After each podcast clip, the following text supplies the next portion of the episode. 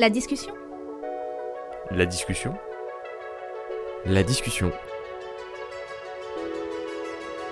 Vous écoutez le podcast La discussion.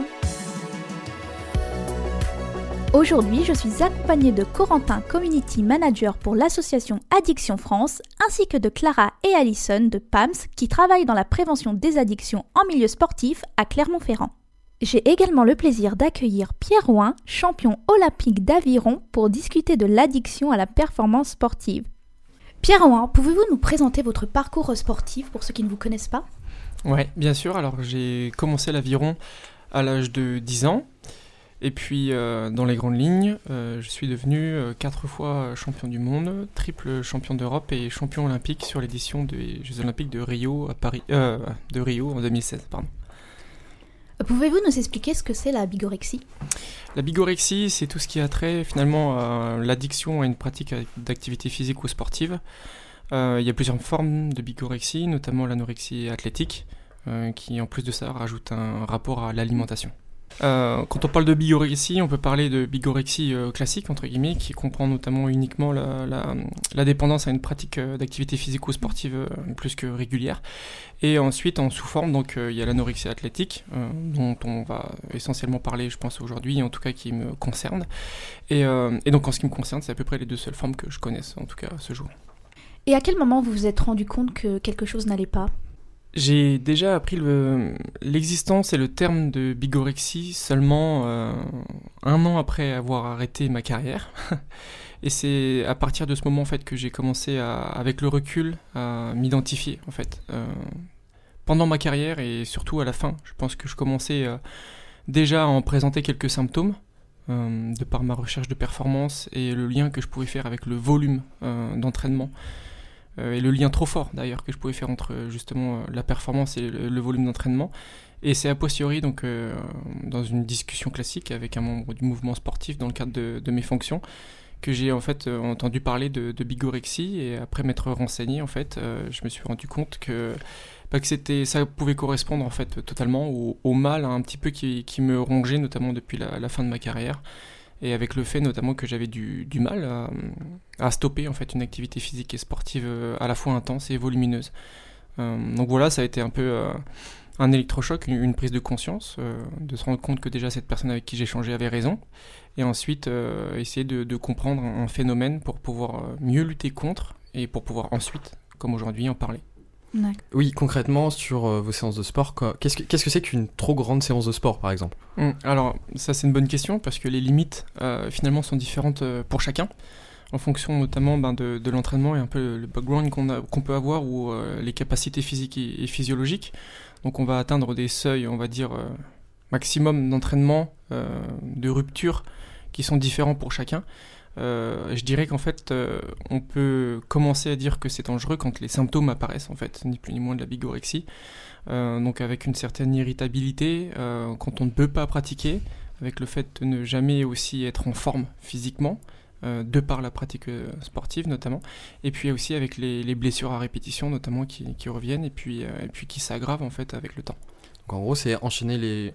Je caricature peut-être un petit peu, mais enchaîner les séances de sport sans vraiment faire de séances de repos.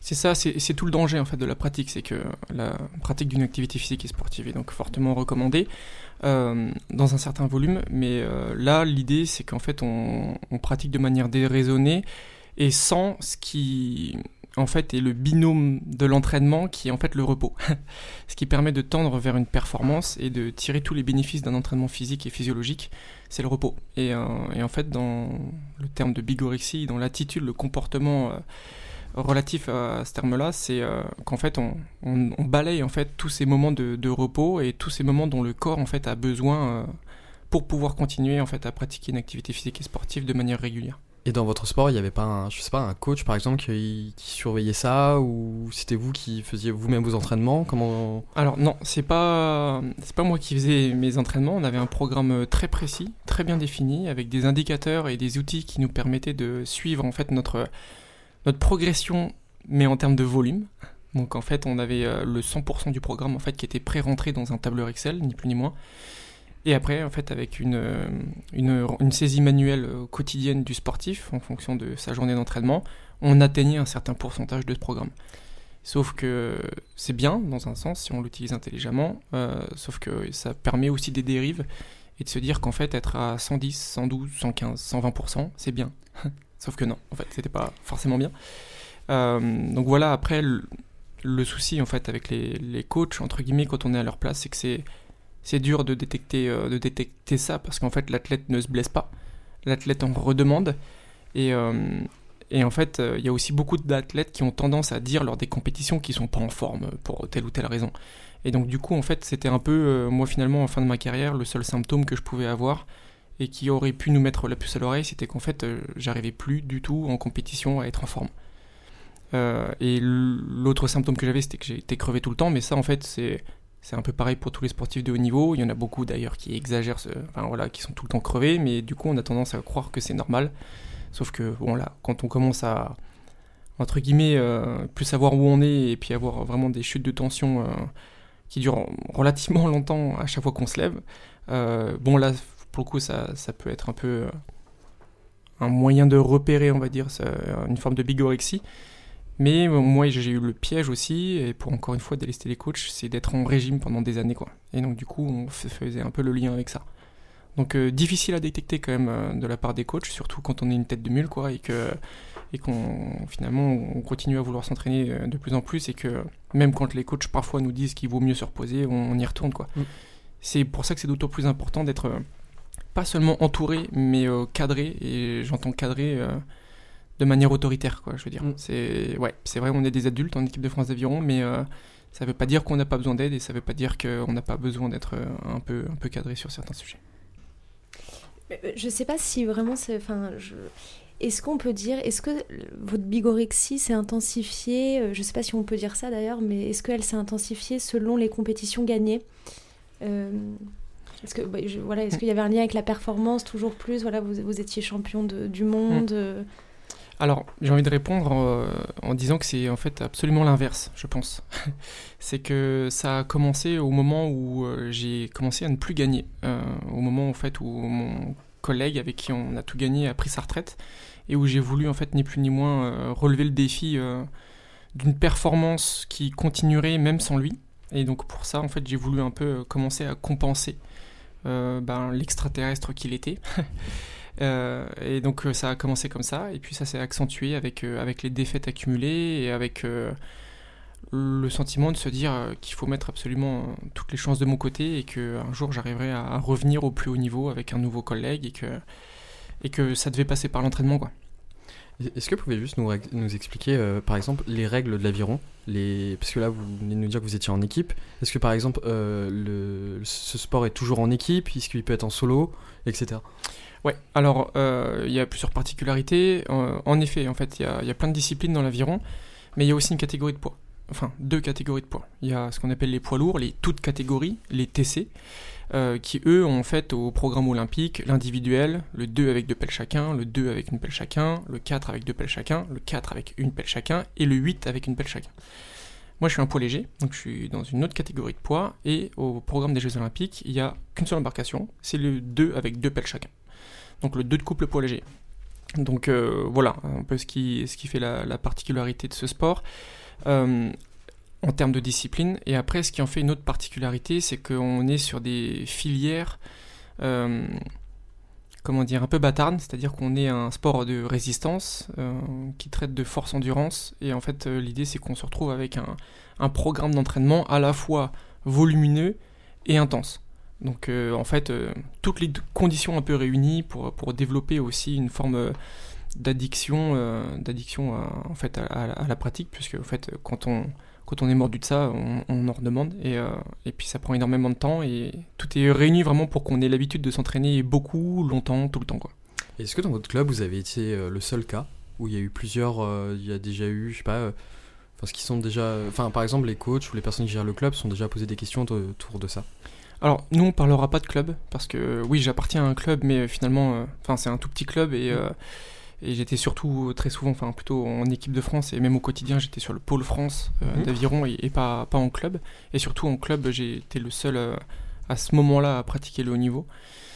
à ma connaissance, pas vraiment d'autres cas, si ce n'est que beaucoup en arrêtant ont continué à conserver une pratique sportive parfois euh, raisonné, parfois un peu moins, mais euh, de là à parler de bigorexie, parce que attention, c'est pas un terme non plus à utiliser euh, à la légère. ouais, à la légère, à tort et à travers. Et, et non, je, je, pense pas, je pense pas avoir connu d'autres formes de bigorexie plus ou moins sévères.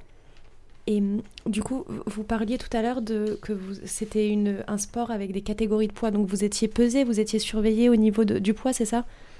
Ouais, c'est ça. On était, enfin, surveillé, on était contrôlé, euh, du coup en, compétition avec euh, une particularité quand même à souligner, euh, qui est celle qu'en fait on a des pesées les jours de compétition, tous les jours de compétition d'un championnat, deux heures avant la première course de la journée. Donc ça, en fait, ça en fait une particularité par rapport aux autres sports où on peut constater des pesées, notamment certains sports de combat où euh, les gens sont pesés, les athlètes sont pesés une fois au début du championnat, voire à la veille du premier combat ou du premier match, et, euh, plus du tout après pour le reste du championnat. Là, nous, pour le coup, on, a un poids à avoir euh, du début à la fin de la compétition.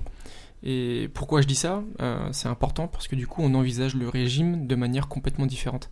C'est-à-dire qu'on ne peut pas se permettre de perdre énormément de poids avant la première pesée et de tout reprendre après pour continuer en fait les phases du championnat mais on doit maintenir ce poids. Donc ça veut dire que on doit s'y prendre longtemps à l'avance.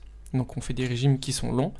Et en plus de ça, on doit le faire dans un cadre, encore une fois, euh, d'un sport qui traite de la force endurance. Et mm. donc du coup, qui, qui nécessite, encore une fois, un programme volumineux et intense et qui n'est pas forcément idéal pour, euh, pour pratiquer un régime, si ce n'est qu'on brûle beaucoup de calories. Donc euh, c'est simple, mais on a aussi besoin de beaucoup d'énergie. donc c'est ce qui en fait un peu la, la, complexité et le rapport au corps un peu particulier qui fait que qu'on va in fine euh, parler parfois d'anorexie athlétique. Mm. Euh, tout à l'heure, vous nous parliez euh, du fait que c'était un peu difficile de, voir des signes de bigorexie. Est-ce que, justement, au cours de votre carrière sportive, vous avez eu des proches, votre entourage, qui a pu vous dire là, ça va trop loin, faut faire une pause, trop d'entraînement? Alors euh, oui et non. Avec le recul, euh, je m'aperçois que oui, il y en a une qui me disait toujours que j'étais crevé, c'était ma mère.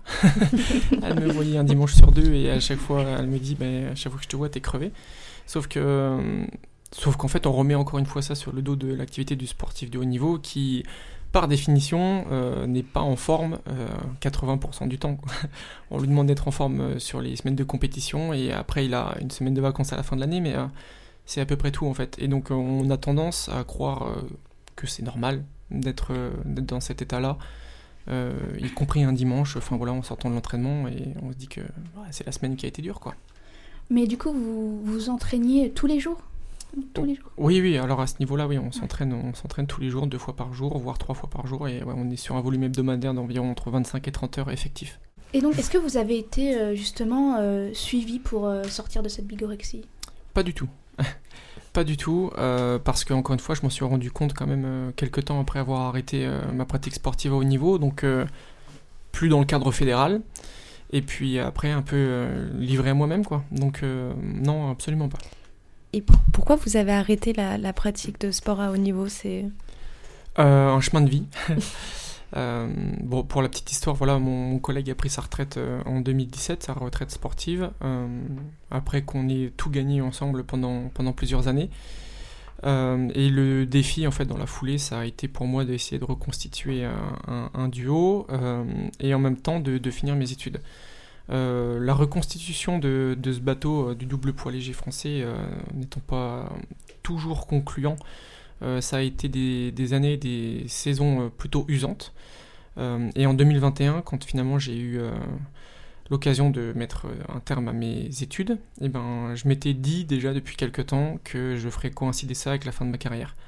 parce que voilà, les dernières années ont été particulièrement usantes, parce que j'ai eu la chance aussi de remporter tous les titres qu'il y a à remporter dans toutes les disciplines de ma catégorie à l'international et au niveau national. Euh, et, donc du coup, j'avais un peu, entre guillemets, le luxe de pouvoir partir tôt et de mm. pouvoir aussi euh, entamer un chapitre professionnel pour lequel je nourrissais au moins autant d'ambition euh, à la fin de mes études, c'est-à-dire sans perdre de temps. Donc voilà, j'avais un fort besoin de me retrouver parce que j'étais, j'étais beaucoup en train de changer, je me reconnaissais plus vraiment. de par l'usure notamment. Et, euh, et, en plus de ça, donc j'avais l'opportunité d'ouvrir un, nouveau chapitre, de passer à autre chose et puis de, de bien respirer. Donc voilà. Après, c'est pas une décision euh, qu'on prend bah, à la légère et surtout qu'on prend euh, d'un trait, c'est-à-dire que ça s'est d'abord matérialisé par une distance prise avec les bassins. Mm. et puis en fait, j'ai officialisé ça avec la fédération il n'y a pas si longtemps que ça, finalement. donc voilà. Euh, est-ce que vous avez eu d'autres effets euh, dus à la bigorexie, euh, c'est-à-dire j'entends par là des troubles du sommeil, des troubles alimentaires ou peut-être des angoisses Ouais, alors un peu de tout. Les angoisses liées au fait de ne pas avoir pu s'entraîner par exemple sur telle ou telle journée de travail ou de transport ou autre. Des troubles de sommeil, certainement. je ne suis pas réputé pour beaucoup dormir, pour des raisons que j'ai pas encore identifiées, mais ça peut être, ça peut être lié. Mais des troubles alimentaires, surtout quand on parle d'anorexie athlétique, oui, parce que par trouble alimentaire, j'entends en fait euh, le fait de plus me, nourrir forcément de manière entre guillemets classique, mais plutôt qu'en fait l'alimentation est passée d'un besoin vital à un besoin, euh, enfin à quelque chose qui se mérite en fait. Euh, et donc voilà, en fait, c'est tous les faits que j'entends par les troubles alimentaires que j'ai pu ressentir, c'est de me dire que je mangeais ce que je méritais, entre guillemets, ce que je pouvais m'autoriser de manger en fonction euh, de ce que j'arrivais à faire comme sport. Donc, bah, si pas de sport, euh, pas de nourriture. Et euh, si un peu de sport, un peu. Si beaucoup de sport, moyennement de nourriture, voire parfois plus, genre en mode crise, quoi. Enfin, entre guillemets, quoi, tout est relatif. Mais vous vous retrouvez à, être dans une boucle. infernale. oui, une boucle infernale. Parce que si, vous, par exemple, vous considérez que vous avez fait une mauvaise séance, vous mangez moins du coup, ça va vous fatiguer pour la séance du lendemain et ça risque de d'empirer. C'est un peu ça, ouais. Mm. C'est un peu l'idée. Et puis le problème, en fait, c'est qu'on a besoin de manger tous les jours. et que et qu'en fait, euh, prendre un jour de repos euh, quand on est comme ça, c'est un peu proscrit. Et mm. donc, en fait, euh, c'est comme ça qu'on tombe un peu dans le cercle vicieux de se dire, bah, en fait, j'ai pas ce qu'il faut pour enchaîner les entraînements. Malgré tout, il faut que je les enchaîne. Et puis, si je les enchaîne mal, bah, je pourrais pas forcément manger plus. Voilà. Bon, après ça, c'est vraiment une description de ce qui peut le plus mal tourner, entre guillemets, et ça m'a pas caractérisé pendant très longtemps non plus, mais je l'ai touché du bout du doigt, quoi, et, suffisamment en tout cas pour en mesurer les risques. Mais euh, là, il y a un truc qui m'étonne, euh, enfin, je trouve impressionnant, c'est que, donc du coup, vous n'avez pas eu du suivi, par exemple, psy, médecin pour en sortir, mais comment vous avez fait du coup pour sortir de cette habitude en quelque sorte? Mmh. Bah alors pas de suivi, encore une fois, c'est de la faute de personne, hein, parce que mm. quand on sort du cadre fédéral et qu'on est livré à soi-même, euh, bon bah voilà, et puis quand on est aussi euh, assujetti à ça, on, je pense que c'est associé à un caractère, entre guillemets, où de toute façon, naturellement, on n'appelle pas à l'aide et on consulte pas pour ça, mm. quoi. Euh, malgré tout, du coup, il y a eu cette prise de conscience et puis aussi un peu ce, ce ras-le-bol d'être d'être toujours fatigué, et puis aussi cette considération, alors deux, choses, la considération de l'entourage, euh, pour qui c'est pas forcément facile, entre guillemets aussi, de, de voir que, que je suis toujours euh, crevé, et puis, euh, et puis l'inquiétude aussi qui est grandissante par rapport à ça. Et puis la considération du, temps qui passe, en fait, de se dire, mais en fait, je veux pas faire ça toute ma vie, entre guillemets, je veux, je veux pas... Et, et aussi, c'est plus facile d'en sortir, entre guillemets, quand on a été sportif de très haut niveau avec des objectifs qui se fixent, parce qu'en fait, euh, heureusement pour moi, j'ai aussi eu à un moment donné une lassitude qui a été plus forte que mon addiction à la pratique euh, du sport. Euh, une lassitude liée au fait que j'avais plus d'objectifs véritablement définis. Et donc à un moment donné, j'ai fait exprès de ne plus m'en fixer. ça peut être des trucs tout cons, hein, l'inscription à un marathon, enfin je parle vraiment d'objectifs personnels, hein, pas encore une fois dans le cadre fédéral.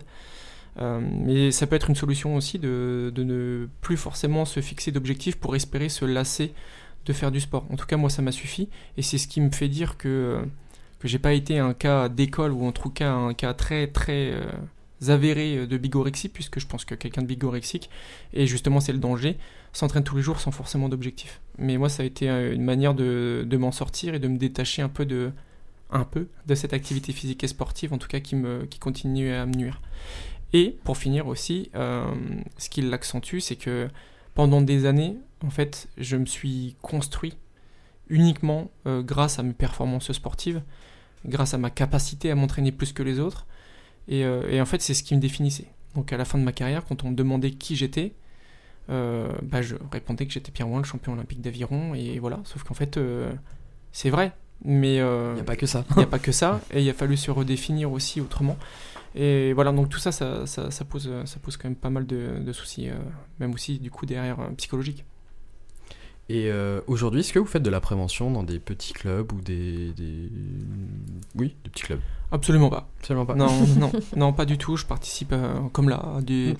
à des petits temps de, de sensibilisation, de partage, et où justement je, je partage volontiers mon ressenti sur, euh, sur la thématique, sur le sujet. Mais non, aujourd'hui, je le fais pas parce que je, je pense que malgré tout, ça, ça touche qu'une petite partie des gens.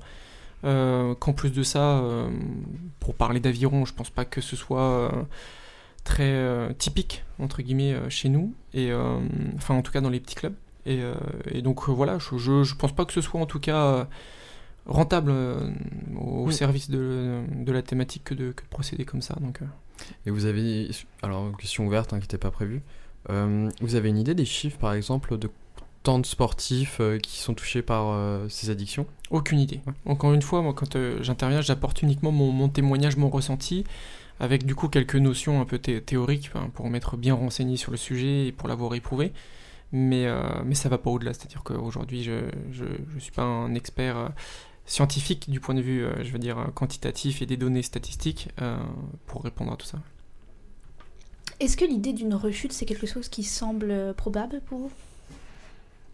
Euh, oui et non. Euh, je, je, je pense pas parce que parce qu'aujourd'hui euh, ma vie la manière dont j'envisage les choses me conviennent bien mieux. C'est-à-dire que c'est pas comme si aujourd'hui je devais encore euh, lutter. Enfin, par moment oui, mais tout est relatif encore une fois. Mais je sais que j'ai trouvé le bon équilibre. Je sais que c'est le mieux pour moi. Je sais que c'est le mieux pour mon entourage. Euh, il y a aucune envie de, rebasculer entre guillemets quoi. C'était plus une mauvaise passe à, passer et avec juste l'envie d'aller de l'avant, mais pas vraiment de- d'inquiétude par Mhm. rapport à ça, puisque le seul cho- la seule chose qui pourrait me faire euh, replonger finalement, c'est euh, un changement complètement, un changement radical de mon environnement et euh, la fixation notamment d'un objectif euh, immense euh, qui me referait basculer dans une optique de très haut niveau. Et ça, c'est pas prévu au programme. Et du coup, vous, vous continuez à faire de l'aviron ou vous avez totalement arrêté? J'ai totalement arrêté pendant quelques temps et puis j'ai continué finalement Mhm. en fait. Je m'étais toujours dit que en dehors de la compétition, je remettrais pas mes fesses dans un bateau. Et en fait, si par amour du sport, en fait, j'y suis Mhm. revenu. J'étais très usé à la fin de ma carrière, Mhm. donc il a fallu que je digère un peu tout ça. Et en fait, j'y suis revenu parce que bah, je suis amoureux de sport. Et donc maintenant, vous arrivez à vous dire là, stop, euh, ça fait un peu peut-être euh, trop d'aviron. euh. Ouais, oui. Et Ouais. puis en fait, c'est surtout mon nouveau contexte aussi qui me le permet. C'est enfin avec aujourd'hui le travail, les, Mm. donc les projets professionnels, personnels et et la vie en fait. C'est c'est pas évident d'être bigorexique dans la vie de tous les jours quand on travaille en fait. Il faut vraiment le vouloir. Si je puis plaisanter avec ça. Mais euh, ouais, aujourd'hui j'ai quand même euh, un cadre qui euh, qui me demanderait quand même beaucoup d'efforts pour euh, pour pratiquer de manière très très très intensive. D'accord. Est-ce que dans l'environnement euh, sportif, est-ce qu'il y a euh, un, un soutien face aux addictions? Est-ce qu'on en parle ou c'est tabou? Ou alors il y a totalement une méconnaissance à ce sujet? Ouais, voilà, je pense Ouais. que c'est plutôt ça, en fait. Euh, c'est plutôt ça, c'est qu'il y a peut-être des addictions qui naissent, mais euh, on sait pas les reconnaître et surtout on les soupçonne pas. Enfin, mais là, comme ça, non, je- j'en vois pas vraiment. Encore une fois, avec euh, 10 années passées en équipe de France, Mm. Si ce n'est une addiction au chocolat chez les poids légers, euh, non, euh, pas, pas vraiment, en tout cas, de manière plus sérieuse. euh, non. Ah bah, C'est vrai que j'ai un peu l'impression que l'addiction au sport, c'est pas vraiment connu. Mm. Surtout aussi le, le terme bigorexie. Mm. Et euh, donc, euh, comment discuter de quelque chose qu'on ne connaît pas et qu'on ne considère pas du coup Euh, Je pense que très peu de personnes en fait voient le sport comme une, une addiction potentielle. J'ai l'impression que, euh, en plus, dans l'addiction au sport, il y, a- il y a aussi tout un tout un cercle avec d'autres problématiques qui viennent, surtout euh, l'alimentation, comme vous en parlez. Mhm. Et euh, quand vous avez arrêté votre carrière sportive, est-ce que justement votre alimentation s'est améliorée? Elle est restée sensiblement la même. Oui. Euh. Encore une fois, avec tout ce que j'avais appris de, de bien pendant ma carrière en, en termes d'alimentation, c'est ça pour le coup, c'est resté sensiblement la même et je suis encore assez psychorigide là-dessus, j'avoue. Enfin, vous venez quand même de me voir manger une ficelle au lard. C'était l'écart. Et donc, euh, je suppose que ça a été quand même un choix difficile d'arrêter. Euh, Est-ce qu'il y a des- quand même des regrets ou euh, maintenant vous êtes au clair euh, Pas de Vraiment. regret, je suis enfin au clair Mhm. euh, et je dirais qu'en fait, euh, on a beau s'y préparer, on a beau avoir la tête sur les épaules, on a beau avoir le contexte et l'environnement qui s'y prête, euh, c'est quand même une étape euh, importante d'une vie à passer. La petite mort du sportif, c'est un deuil à faire. Je comprends mieux maintenant pourquoi, je, pourquoi on en parle autant. Et, moi qui pensais qu'il n'y avait pas de quoi s'en faire une montagne. Et, et donc aujourd'hui, non, pas de regrets. Et en fait, il y a certainement eu en fait plus des moments où j'avais envie d'y retourner et où ça me démangeait euh, bah, quand on regarde les championnats du monde à la télé, mm. les championnats d'Europe ou même les sélections nationales, enfin tous les, temps un peu forts qui constituaient une carrière avant et surtout qu'on avait déjà remporté en tant qu'athlète. Bah forcément, on, a envie de remettre euh, le pied à l'étrier, mais c'est uniquement dans ces moments-là. Euh, sinon, l'hiver, quand il fait moins 15 ou qui grêle, ou qui vente, bah, Là, ça me démangeait un peu moins, et donc c'est ce qui me fait dire aussi à un moment donné que j'étais pas forcément prêt à repartir. Et surtout, bah, j'ai découvert une vie que j'ai plus envie de mm. quitter. quoi. D'accord. Et euh, du coup, vous aviez un plan B euh, suite à la fin de votre carrière sportive? Vous aviez un autre travail, des études? C'est ça, en fait. J'ai trouvé mon travail mm. avant même de mettre fin à ma carrière. Donc euh, voilà, encore une fois, j'ai fait coïncider fin d'études avec fin de carrière et la recherche d'un emploi. D'accord. Oui, vous avez fait en fait des, études en parallèle, c'est ça? Ouais, c'est ça. J'ai eu la chance en fait de pouvoir aménager un, un cursus universitaire qui, qui m'a permis d'aller jusqu'au Master 2 euh, pendant que je ramais. Et, et l'arrêt de carrière, on vous en parle? Quand je dis arrêt de carrière, c'est que je comprends blessure, fin de carrière. On vous en parle ou pas quand vous, quand, quand vous êtes justement en équipe de France? Alors oui, on en parle sous le terme de suivi socio-professionnel des athlètes. Euh, l'idée du double projet, d'avoir un projet sportif, universitaire ou professionnel. Euh, à travers notamment donc, euh, des aménagements universitaires ou des contrats d'insertion professionnelle, qui sont en fait des aménagements pour les employeurs et les salariés euh, qui pratiquent le sport à haut niveau. donc on en parle, oui, c'est un sujet qui revient régulièrement. malgré tout, c'est quand même globalement, en tout cas en aviron, à, à l'athlète de se prendre en main et mm. de construire son projet universitaire et d'en prendre conscience. C'est-à-dire que si quelqu'un n'a pas envie de, se pencher sur le problème, je, on, lui mettra, on l'inscrira pas à l'école euh, à sa place quoi. Mais, euh, mais on sait que ça existe et c'est des sujets qui reviennent même entre athlètes euh, plus que régulièrement. Donc vous n'êtes pas vraiment préparé en fait à cette fin de carrière, enfin à cet arrêt de carrière? Non, après c'est aussi dur de préparer les athlètes. J'aime bien cette comparaison, alors je le suis pas encore, mais l'adage dit que on devient un bon parent seulement quand on le devient vraiment entre guillemets. C'est-à-dire qu'on se prépare pas à être un, bon père ou une bonne mère. Et ben c'est un peu pareil pour ça en fait. J'ai l'impression que on peut s'y préparer on peut en connaître les tenants aboutissants les enjeux on peut savoir à, peu près à quoi s'attendre. Mais euh, c'est malgré tout euh, en vivant cette fin de carrière qu'on apprend à la gérer et surtout que qu'on se redécouvre et que qu'on est vraiment prêt en fait. Euh, sinon avant ça c'est ce n'est que, que théorie et ça vous fait quelque chose de savoir que les Jeux Olympiques euh, vont se dérouler à Paris dans un an? Bah ouais, ça, me fait quelque chose parce que, parce que j'aurais quand même euh, aimé, peut-être dans ma carrière, euh, participer au plus grand événement sportif planétaire de ma discipline à la maison, devant mon public. Mais, mais bon, enfin voilà, le timing est pas bon, donc forcément, pas de regret en fait. ce côté timing qui, qui, est mauvais l'emporte sur le reste. Hein. C'est pas pour autant que que je vais m'y remettre, entre guillemets en tout cas, le simple fait de me dire que les jeux sont à Paris, euh, ça suffit pas à remettre le pied à l'étrier, mais, euh, mais oui, c'est sûr que ça, aurait été chouette, et après j'ai quand même envie de, de m'y associer euh, de près ou de loin, pas forcément dans un bateau. D'accord, donc on a parlé de l'addiction à la performance sportive. Est-ce que dans le, dans le monde sportif, il y a d'autres types d'addictions? J'entends par là des addictions comme des stéroïdes pour euh, booster ses performances Ouais, sur le dopage, alors euh, bon, je suis plutôt mal placé pour en parler en mm. aviron. On n'est pas un, sport qui est euh, aujourd'hui, fort heureusement, accablé par des affaires de, dopage. J'espère qu'on n'apprendra rien dans un avenir proche, parce que pour quelqu'un de bien naïf. mais forcément, c'est bien connu, oui, dans, dans, le monde du sport de haut niveau, il y a ce genre d'addiction, forcément.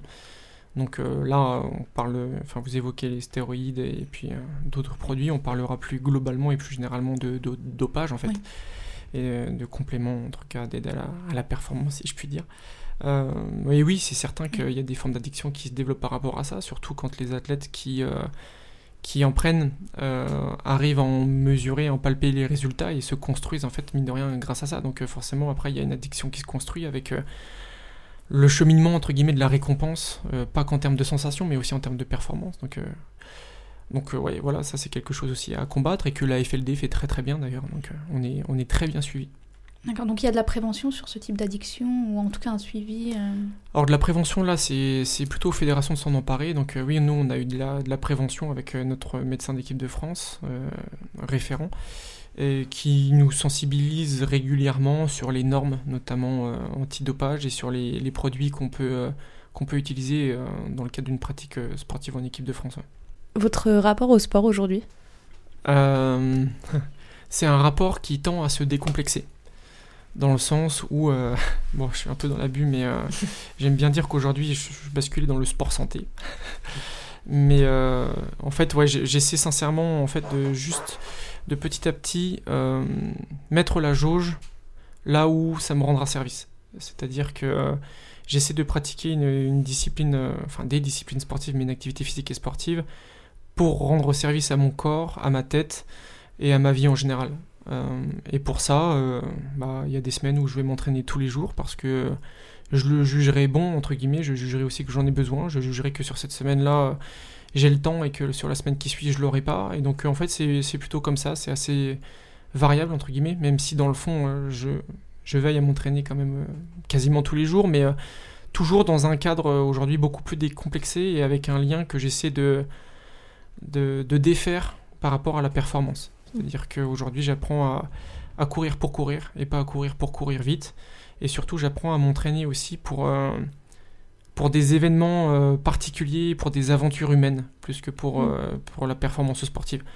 Donc euh, voilà, une idée bête, c'est de, c'est de s'entraîner suffisamment pour ne pas subir, par exemple, une course comme le GR20 ou comme la Diagonale des Fous, enfin voilà, des aventures humaines et exceptionnelles que j'ai en tête et qui qui sont pas forcément directement synonymes de chrono ou de performance, mais euh, juste en fait de, trucs de fou à vivre quoi. Donc euh, ça voilà, de ce côté-là, c'est en train d'en prendre le chemin et c'est pas désagréable. Ah, Donc là, c'est vraiment le loisir euh, qui est plus mis en avant que la performance. Absolument, ouais, ouais, ouais. Et je, voilà, je dis ça parce que je suis bien luné aussi aujourd'hui. Euh, Il y a des jours où je suis plus dans une optique de performance. Voilà, Mhm. parfois je prépare des courses à pied sur lesquelles euh, je m'inscris et puis ben forcément j'ai envie de performer le plus possible. Et là, il y a le, le sportif de haut niveau qui ressort sur un programme bien précis et, Mhm. et je m'en donne les moyens. Mais euh, mais ça rebascule jamais dans l'excès. Euh, voilà, il y a toujours le côté ah là je sens que j'ai besoin de me reposer ou là bah, j'ai pas le temps de m'entraîner. Tant pis, hein, qui prend le dessus. Y a-t-il quelqu'un qui souhaite ajouter quelque chose Non Très bien, nous sommes déjà à la fin de ce podcast sur la bigorexie. Je remercie nos invités Pierre Ouin, Clara et Alison de PAMS d'être venus nous parler de leurs connaissances et expériences très enrichissantes. Et bien sûr, merci à Corentin d'avoir co-animé avec moi. On vous remercie de nous avoir écoutés et n'oubliez pas de vous abonner sur nos réseaux à TikTok, Instagram et Facebook et de partager auprès de vous nos autres podcasts. Si vous avez entre 16 et 25 ans et êtes intéressé par la création audiovisuelle telle que des podcasts, des vidéos, n'hésitez pas à nous contacter sur nos réseaux, retrouvez le lien dans la description. On vous dit à la prochaine, c'était la discussion.